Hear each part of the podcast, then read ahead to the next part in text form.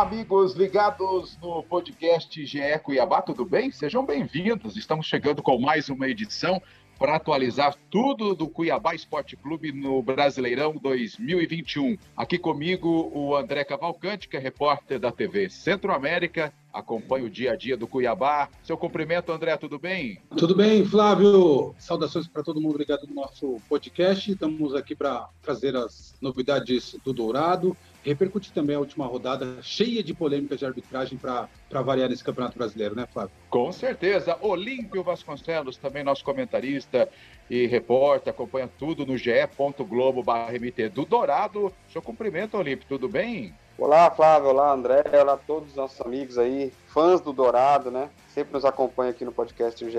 Vamos debater, né? Tem bastante coisa, tem coisas, tem muitas histórias polêmicas e o futuro do Dourado aí que está muito próximo de se salvar do rebaixamento. Com certeza. A gente vai começar com polêmica, então, porque na última rodada né, do, do Cuiabá no Brasileirão, o time foi a Salvador, é, fez um bom primeiro tempo, marcou dois gols que foram anulados pelo árbitro Rafael Klaus e que não teve aí a interferência do VAR. Árbitro de vídeo não chamou o juiz e os gols foram anulados de forma incorreta. André Cavalcante, quanta polêmica nesse jogo, terminou empatado em 0 a 0 Ô, Flávio, você falou assim: o time foi a Salvador, e eu pensei que você fosse falar assim: o time foi a Salvador, o time foi assaltado. Sabe, quando eu comecei a ouvir você falando. Claro que a gente não pode usar esse, esse verbo, né, que foi assaltado, foi roubado, isso fica muito para o imaginário do torcedor, para aquela discussão de boteco, mas é, o que a gente pode dizer aqui, jornalisticamente falando, com toda a responsabilidade, é, que, que, traz a, a, nossa profissão,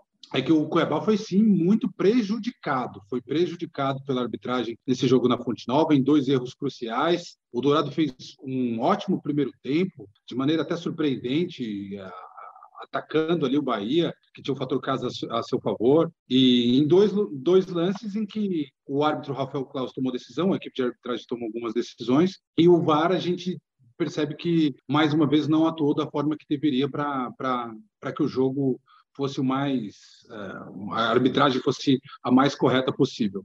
Nos dois lances, né, para quem ainda não viu os lances, ou quem estava em Marte, estava em outro planeta que ainda não sabe do que a gente está falando, só para recuperar a, a, o que aconteceu, né, só para relembrar o que aconteceu.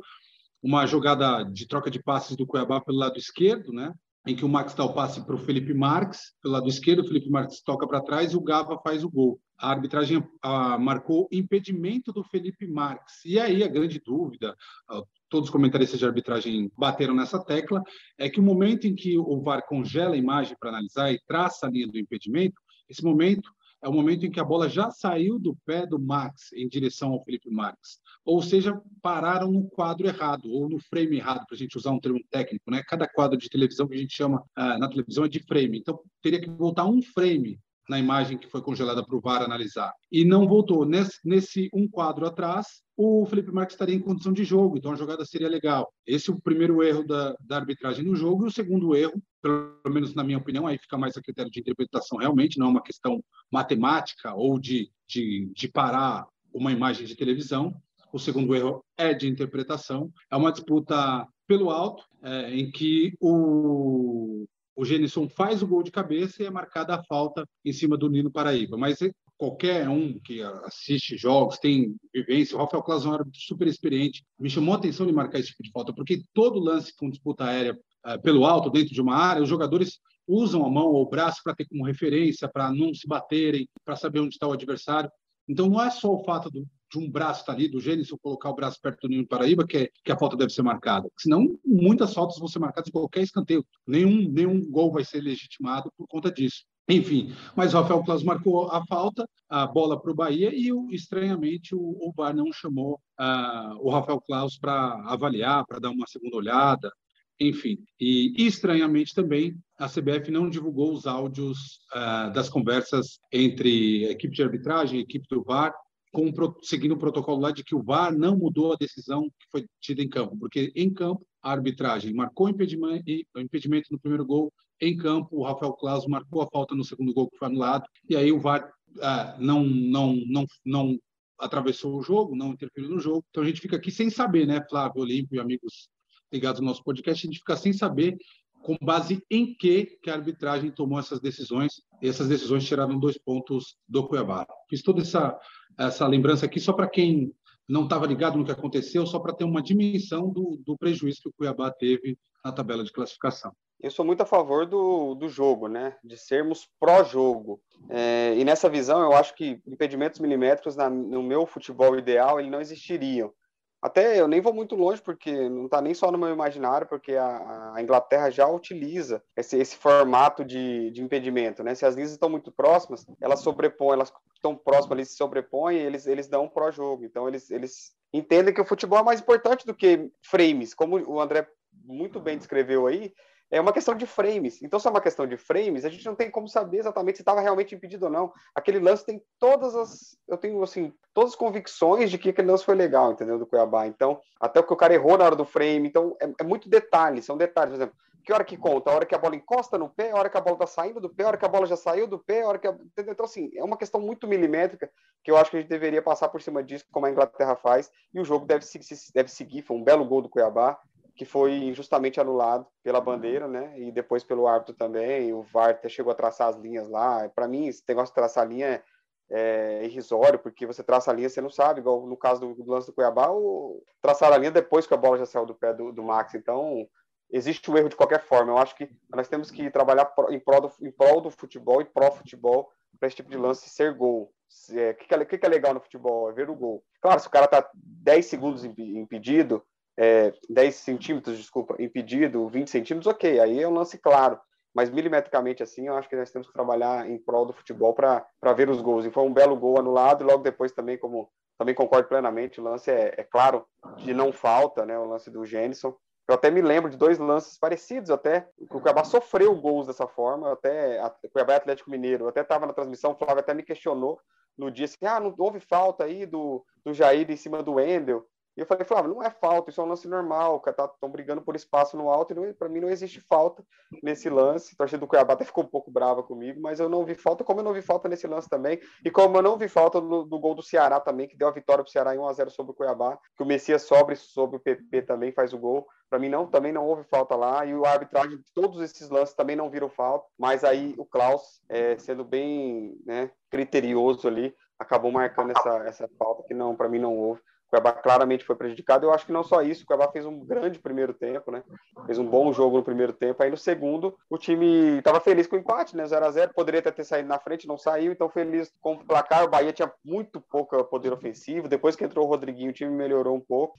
Mas eu acho que o Cuiabá cadenciou bem, segurou bem o Bahia ali para segurar o empate, que era importante, porque além de Cuiabá chegar nos 43 pontos que chegou, está muito perto de escapar. Ele segurou o Bahia também com 37, então acho que, que foi válido para o Cuiabá, apesar de tudo, o placar não, foi muito bom para o time. Só para a gente é, comentar em cima e abordar esse tema que o André citou sobre a liberação dos áudios, nós repercutimos no site, né, no ge.globo, AMT, é, buscando junto à CBF uma resposta, que o Cuiabá entrou, é, mandou um ofício também querendo a liberação desses áudios. Segundo a entidade, uma portaria não libera os áudios de lances que o árbitro não vai lá na cabine no monitor para olhar o lance, né? Para ele rever e tomar a decisão com o chamado prévio do árbitro de vídeo. Isso não ocorreu nos dois lances. É por isso o áudio não seria liberado. Só o do jogo de Bahia e Cuiabá que esses áudios não foram liberados. Então, só para deixar claro aqui, eu não concordo com isso também, não sei a opinião de vocês, mas detalhe, é, pelo menos em um lance deveria ter sido chamado e se o Cuiabá tivesse vencido por 1 a 0, o time já estaria com 45 pontos, né? É, deveria chamar. Também não concordo com essa portaria, não, de forma alguma. E, assim, o, o primeiro lance foi de impedimento, aí você vê que o VAR já errou com a marcação do frame do quadro, né? Já, o quadro deveria ter sido marcado para ser traçada a linha de impedimento num frame antes, num momento antes. Então o VAR já não estava legal, já, já errou nisso aí. E no lance do Gênison, do gol do Gênison, o VAR deveria ter chamado o Rafael Claus para dar uma olhadinha, para assim, você tem certeza que foi falta? Será que esse contato com o braço foi suficiente para que o Nino Paraíba não conseguisse disputar a bola pelo alto? Porque isso vendo de todos os ângulos, vendo com, com o transcorrer da, da, do movimento, sem replay, sem replay não, desculpe, sem slow motion, dá para perceber que é um contato natural. O, o, VAR deveria ter chamado e não chamou. E aí fica essa portaria, ele, é, um, é um baita de um escudo, né? Porque assim, nós avisamos antes, o VAR, né? falando isso.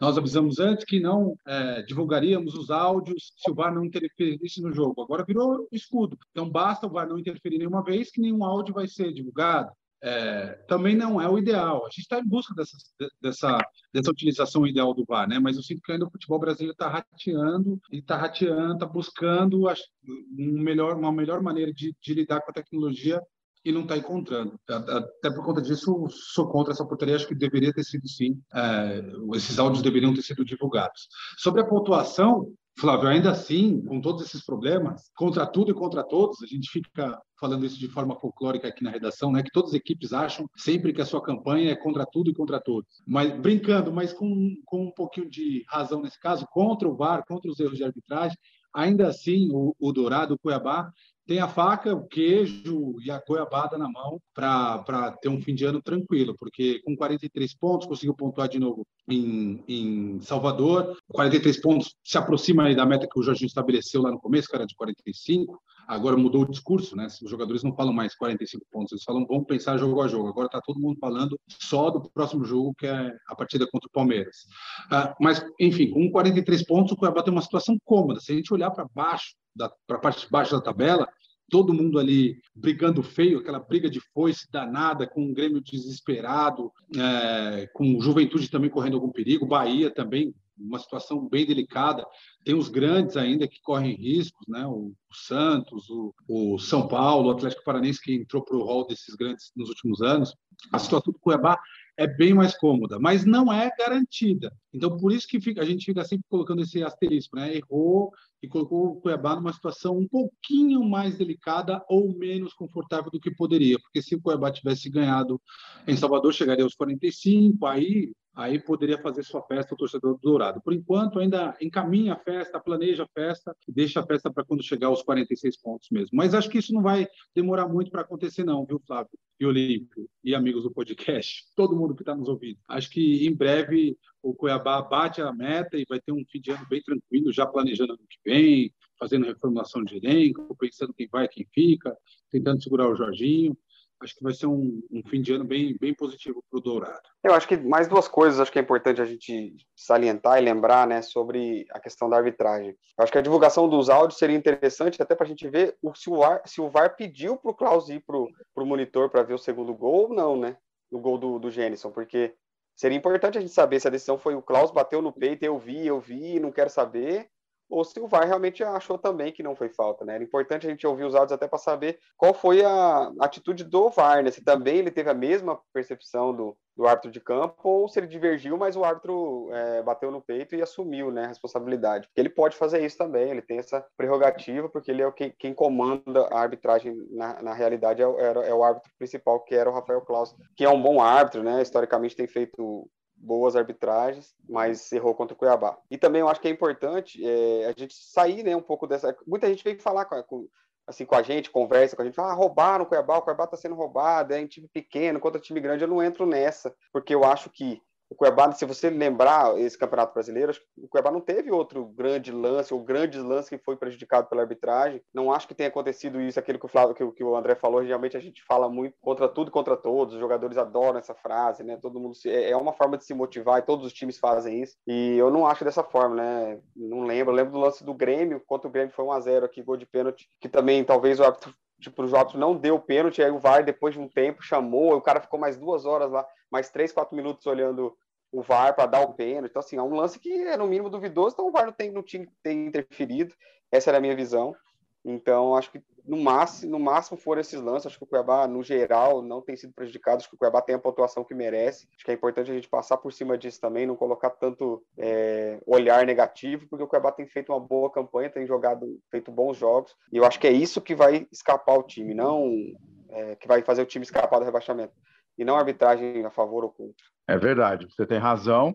E agora, é, a sequência, o Cuiabá tem mais quatro jogos ainda, né? Tem 12 pontos em disputa, dentro daquele planejamento de 45, na nota de corte para não cair é, para a Série B o ano que vem. Eu acredito que o time deva escapar. Temos aí na sequência é, Palmeiras, Atlético Paranaense, temos também Fortaleza e Santos. Né? Eu gostaria que vocês avaliassem esses quatro próximos jogos, já é, de cara enfrentando o Palmeiras, que não sabemos ainda se será campeão ou vice da Libertadores, vindo jogar na Arena Pantanal na próxima terça-feira. É, Flávio, não são os adversários mais fáceis do mundo, mas dadas as as circunstâncias, uma reta final de Campeonato Brasileiro, em que você poderia pegar é, adversários bem mais complicados, por exemplo, adversários ali é, brigando pelo título ou no G4, é uma tabela que eu considero é, é positiva. O, o, Palmeiras, por exemplo, está no G4, Fortaleza também é, briga pelo G4 desde o começo do campeonato,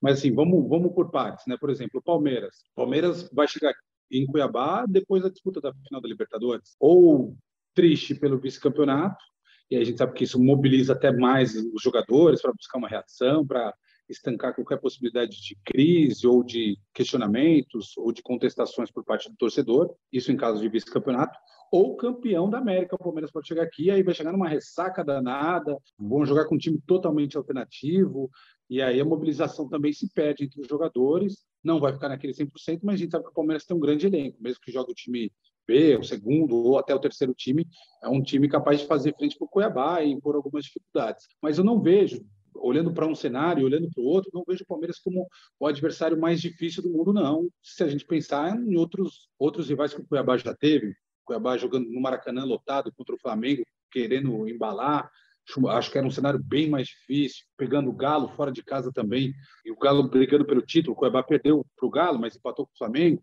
O Cuiabá, por exemplo, no primeiro turno, pegou o Palmeiras no Allianz Parque, Palmeiras querendo se manter ali na, nas primeiras posições, querendo brigar pelo título, e o Cuiabá venceu dentro do Allianz Parque por 2 a 0. Então, não vejo o Palmeiras como o adversário mais duro. Atlético Paranaense é um caso de, de um time competente, um time capaz de fazer bons jogos, caso contrário, não seria campeão da Sul-Americana, mas que oscila no Campeonato Brasileiro é, e, e, e, corre algum risco de rebaixamento, então acho que pode ser um adversário duro também, assim, mas não do, do primeiro nível de dificuldade da competição. E se a gente pensar em Fortaleza, em, em Santos, aí a coisa pode ser um pouquinho diferente, porque o Fortaleza querendo brigar pelas primeiras posições, voltar ali para o G4 ou, ou, se garantir uma fase de grupos de Libertadores. É um time que tecnicamente joga bem, que está mais embalado. Teve uma queda, é verdade, mas a tendência do, do Fortaleza conseguir fazer bons jogos. E no final, o Santos. Aí depende como vai estar tá essa última rodada, né? Se o Cuiabá já tiver classificado, é, classificado que eu digo é garantida a permanência para a Série A do ano que vem, aí vai se jogar mais leve, mais solto, pode jogar muito bem, assim, por, por, não ter tantas responsabilidades. E tem que ver também o que o Santos vai fazer. Se o Santos também não estiver correndo perigo, pode ser um jogo ali de, de compadres nessa última rodada do Campeonato Brasileiro. A tendência que eu vejo, gente, é que é, o, o Cuiabá, nesses próximos compromissos, talvez até contra o Palmeiras, já consiga encaminhar essa permanência. E aí os outros jogos pode ser para estudo mesmo, para ver é, como, como que a equipe vai se desenhar para o ano que vem. É, vai, pode ser um, um desfecho de campeonato muito interessante para o Cuiabá planejar o seu segundo ano na Série A do Campeonato Brasileiro. Eu vejo dessa forma, para o Cuiabá não deixar lá para o final, não. Contra o Palmeiras, já encaminhar essa permanência e aí nos outros jogos entrar com uma postura bem confortável, pensando tecnicamente o que o Jorginho pode montar de equipe e já visando o planejamento para o ano que vem. A tabela não é aquela baba toda, não é a coisa mais fácil do mundo, mas poderia ser mais complicado. Não vejo um cenário ruim não para o Dorá. É, acho que o torcedor do Cuiabá tem que torcer para o Palmeiras ser campeão da Libertadores, né? Eu vejo dessa forma, até porque se o Palmeiras for campeão, a pressão não, não será grande, né, para uma vitória aqui na Arena Pantanal, até porque o time vai ter acabado de ser campeão da, da Libertadores, então os jogadores, a motivação do torcedor não vai ser não vai ser alta, né? Acho que se perder, não. Se perder, o Palmeiras já vem mal, não tem ganhado alguns jogos seguidos aí no Brasileirão. Até fez um bom jogo contra o Atlético Mineiro, mas acabou não vencendo. Então acho que seria seria pior para o Cuiabá o Palmeiras vice-campeão, né? É, é assim que eu vejo. E a gente tá até brincando também, o Cuiabá não fez seis pontos contra ninguém nesse Brasileirão ainda. E a chance é contra o Palmeiras, quem sabe, né? Tem Palmeiras, tem Atlético Paranaense e Santos ainda, que poder, poderia ser algum desses três times. Eu acho que a principal chance é contra o Palmeiras, porque o time vem, vai vindo do Uruguai para Cuiabá, não é uma viagem rápida, né? O jogo é sábado à noite, né? Então teria três dias aí só,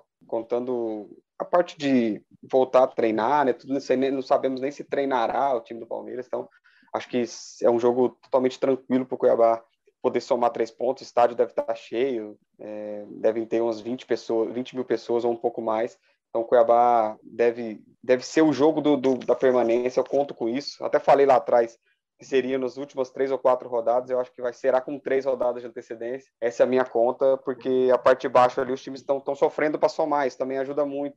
Né? O Bahia não venceu na última rodada, foi contra o Cuiabá, o Grêmio também não conseguiu vencer o, o Flamengo, mesmo o Flamengo também desfalcado. Então os times têm sofrido para somar pontos, Juventude também empatou com o Atlético Goianiense, então quem está ali embaixo está patinando. Eu acho que isso é importante também para o Cuiabá conseguir esse, essa permanência o mais rápido possível. É, agora, projetando o jogo contra o Palmeiras na, na Arena Pantanal na terça-feira, é, acho que acredito que são Clays do time que empatou com o Bahia 0 a 0 porque por questão contratual, o Cleison não jogou e deve voltar, né? Para esse jogo de terça-feira, o Cuiabá deve estar completo para esta partida decisiva e um jogão contra o Palmeiras. Deve voltar e tem que voltar, né? O Cleison faz falta por mais que o primeiro tempo contra o Bahia tenha sido muito bom, com o Felipe Marques, inclusive, jogando bem, de maneira, para mim, surpreendente, porque eu, não que eu acho que o Felipe Marques seja um mau jogador, mas eu acho que ele sempre precisa de muito espaço, jogar no contra-ataque para conseguir se criar para cima do adversário. Contra o Bahia, o Bahia fez isso em dado momento, né? Se lançou mais, o Felipe Marques conseguiu ter, ter algum espaço. Enfim, apesar desse bom primeiro tempo lá em Salvador, o segundo tempo a equipe caiu tecnicamente. E com o Cleison, a gente sabe que o tempo todo o adversário fica preocupado. Então, o Cleison volta é um ponto muito positivo para o Cuiabá diante do Palmeiras. Tem o fato do Cleison ir bem contra o Palmeiras historicamente, era assim quando jogava pelo Corinthians. Foi assim, por exemplo, no jogo do primeiro turno, que fez um golaço, o Cleison, o gol que abriu o placar logo de cara lá no Allianz Parque. Então, é um reforço importantíssimo essa volta volta do Cleison. E aí o time, a escalação que eu, que eu imagino, é aquela que o torcedor já está acostumado, né? O Jorginho tem mérito nisso, já encaixou um time a gente já sabe a escalação faz tempo, né? De hoje não. Walter no gol, João Lucas, ali no meio de zaga, Paulão e Alain Pereur, na lateral esquerda, o Wendel, na proteção à defesa, o Camilo, é, que está jogando bem o Camilo, diga-se de passagem, depois quero saber a opinião do Olímpio a respeito do Camilo jogando de primeiro volante. Aí os dois meias, né, mais centralizados, o PP e o Gava, aberto pela direita o Max, aberto pela esquerda o esquerdo o Cleison e na frente como a principal referência ofensiva mais uma vez o Gênison. Apesar do Gênison e o Elton se revezarem, a gente percebe que existe essa tendência do, do Jorginho sempre começar com o Gênison, que é um cara mais brigador, mais de movimentação. E aí se ele sente que vai ser a hora de exagerar um pouquinho nos levantamentos para a área, ele coloca o El. Então, esse é o time, mais uma vez, sem o Auremir, né? O Auremir está nesse processo de recuperação de uma torção no joelho esquerdo. A gente já viu até algumas imagens aí do Auremir fazendo situação. Está avançando o processo dele de recuperação, mas acredito que não há tempo de reforçar a equipe para essa partida contra o Palmeiras. O Auremir que vinha numa fase muito boa, Aí o, Jorginho buscou algumas soluções ali com a contusão do Auremir, utilizando o Yuri, que não vingou muito, e me parece, pelo menos as expressões que eu tenho agora, mais recentes, pelo menos depois desse jogo contra o Bahia, é que o Camilo vai se firmando ali nessa, nessa posição de primeiro volante.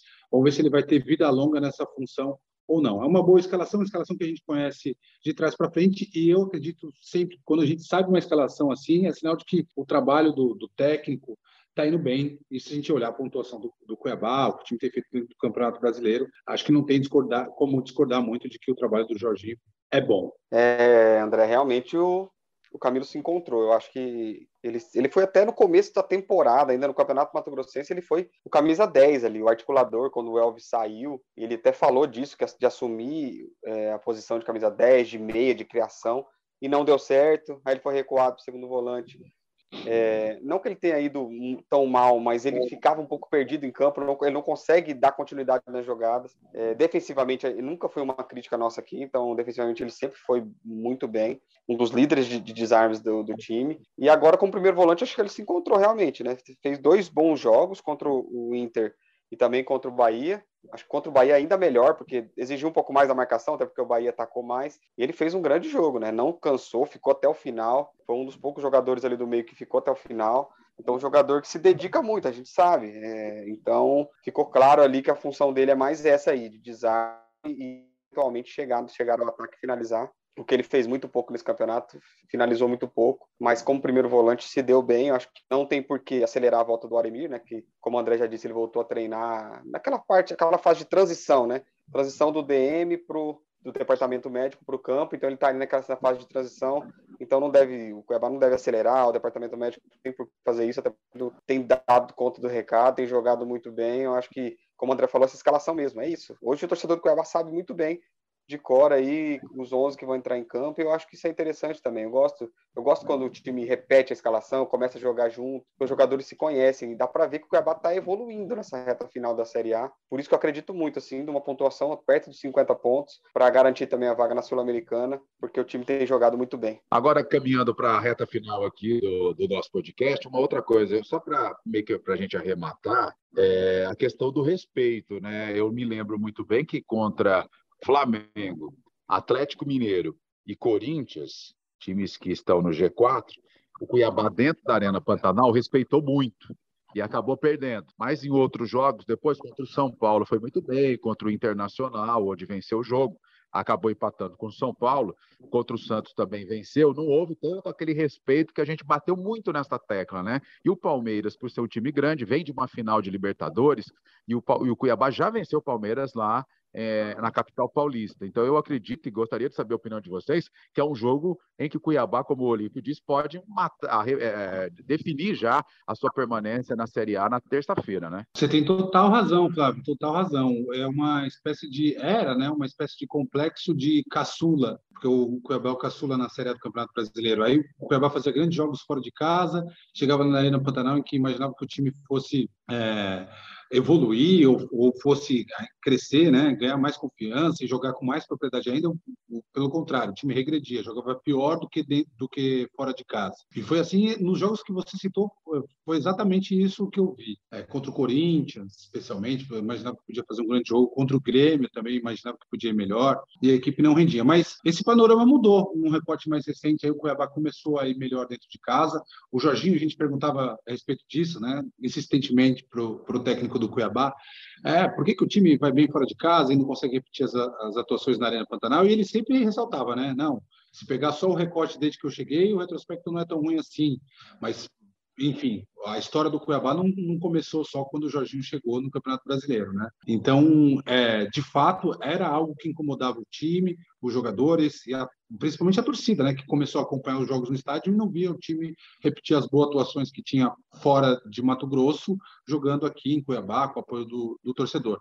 Mas mudou, eu, esse panorama mudou bons jogos contra São Paulo, contra o Internacional mais recentemente, com o time entrando com vibração lá em cima, em alta rotação. É, agora, nesse recorte um pouco mais recente, eu lembro de cabeça assim, contra o América Mineiro. Aí o time oscilou, mas o América também fez um grande jogo. Aí, aí fica essa ressalva. O que a gente espera é que o Cuiabá repita, dê sequência a essa ascensão, né? Que repita, por exemplo, o padrão de jogo que foi contra o Internacional, ou que joga como jogo contra o São Paulo. Dessa forma, não tem como o Cuiabá correr riscos até o final do Campeonato Brasileiro. O Cuiabá vai conseguir garantir a sua permanência na Série A com, com alguma antecedência. Se mantiver esse padrão, esse jeitinho de jogar tipo contra o São Paulo, contra o Internacional, é fato, não tem como o Cuiabá correr riscos, ter dor de cabeça na reta final da competição. Mas é algo que tem que, tem, tem que ser uma, um, um mantra do, para o Jorginho com os seus jogadores, de repetição, para assim, ó, vamos entrar vibrando. Aquela coisa de motivação que às vezes funciona, funciona quando ganha, né? Que a gente vê os vídeos depois sendo divulgados pelas assessorias de imprensa dos clubes, né? E quando perde, não funcionando, a gente não vê o, o técnico motivando os jogadores. Enfim, mas o trabalho que tem que ser feito pela comissão técnica é, é chegar em cada um e conseguir que esses jogadores, cada jogador, entre é, atento e motivado desde o começo. Porque exatamente nessas partidas em que o time não foi bem, foi uma, uma certa. Ou não, não acredito que o cara não estava motivado, mas estava desatento, uma desatenção inicial de 15, 20 minutos, 25, 30 minutos, até o time tomar o gol. Aí tomou o gol, o time sai para jogar, mas aí já tem a desvantagem, se expõe mais atrás, o jogo fica totalmente complicado para o próprio Cuiabá. Então, acho que é uma, um aspecto importante a ser abordado e o time tem que ter essa noção de, de entrar vibrante, de entrar muito atento para fazer o jogo que ele precisa, porque se entrar mais ou menos, entrar mole contra o Palmeiras, tomar um gol, mesmo sendo um time alternativo do Palmeiras, mesmo sendo um time de ressaca do Palmeiras, a coisa pode ficar feia. Mas o Jorginho sabe lidar com isso. Acho que uh, não, não veremos a, a, aquele Cuiabá uh, sonolento no começo do jogo na próxima terça-feira. Acho que tem muito a ver mesmo a questão de respeitar os adversários, os times grandes na Arena Pantanal com a chegada do Jorginho, sim. Acho que o Jorginho ajudou muito nessa, nessa questão, até pela experiência como jogador, como técnico, né? Colocou na cabeça dos jogadores que, que eles sim podem enfrentar qualquer time do Brasileirão de igual para igual. porque desses três jogos que você citou, dois deles ele não era técnico, né? Contra o Flamengo, contra o Atlético Mineiro ele ainda não era técnico. Então depois ele conseguiu colocar essa, isso na cabeça, até por ter a experiência que ele tem no futebol. A gente viu como o time melhorou com a chegada dele. É, a gente falava isso do Jubel, né? Que tem tudo para ser um, um, grande treinador, mas é, tem muito que aprender ainda. Então ele falhou, falhou em muitos momentos ali quando ele estava, quando ele assumiu o time interinamente. Mas quando chegou o Jorginho, tudo se ajeitou. Eu acho que uma das coisas mais importantes que ele fez foi isso: colocar na cabeça dos jogadores para acreditar que o time ia permanecer e, e na questão anímica, a questão emocional e também acho que de tática também, né? Taticamente a gente viu como o Cuiabá evoluiu, como o time hoje tem variações na frente, no meio, né? Então acho que é muito importante. Chegada do Alain Pereur também foi importante, até porque o Tristão Garcia, que é o matemático que a gente utiliza né, para fazer as contabilidades matemáticas do campeonato, diz que o Cuiabá tem só 3% de chance de ser rebaixado, então as chances estão cada vez menores. Então vamos torcer, né, Flávio, para que esse momento chegue o mais rápido possível. Aí. Com certeza, Olímpia. Torcida de todos nós aí, que o Cuiabá permaneça. E como você disse, além de permanecer, vamos torcer para beliscar uma vaga na Sul-Americana. Aí seria muito bom já no primeiro ano, apesar que o Cuiabá já disputou a Sul-Americana, né? Acabou sendo eliminado pela Chapecoense. Mas vamos voltar com tudo aí na Sul-Americana em 2022. Agora, para encerrar, André Cavalcante, seu palpite para Cuiabá e Palmeiras. Mais uma goleada sonora do Cuiabá contra um adversário grande nesse Campeonato Brasileiro. 1 a 0 Cuiabá. Roubou meu palpite. Olímpio Vasconcelos. Eu acho difícil fazer um palpite assim antes da final. Eu estava gravando o um podcast na quinta-feira, né? É difícil de falar antes da, da do jogo do, da final da Libertadores. Mas eu também acredito numa vitória do Cuiabá 2 a 1 Ok, eu vou no 1x0 também goleada para o Cuiabá. Jogo é, que sabemos que não, vai, não será um jogo fácil, independente do resultado lá da, da final da Libertadores, mas eu acredito que o Cuiabá vence o jogo casa cheia, com cerca de 20 mil torcedores, um jogo que Cuiabá e todo o estado de Mato Grosso está empolgado para esse jogo na Arena Pantanal na terça-feira. Muito obrigado, Olímpio Vasconcelos, um abraço, até a próxima. Valeu também, André, obrigado, até a próxima aqui no nosso podcast GE Cuiabá. A você ligado, valeu mais uma vez pela companhia e até lá. Abraço, tchau. Rolou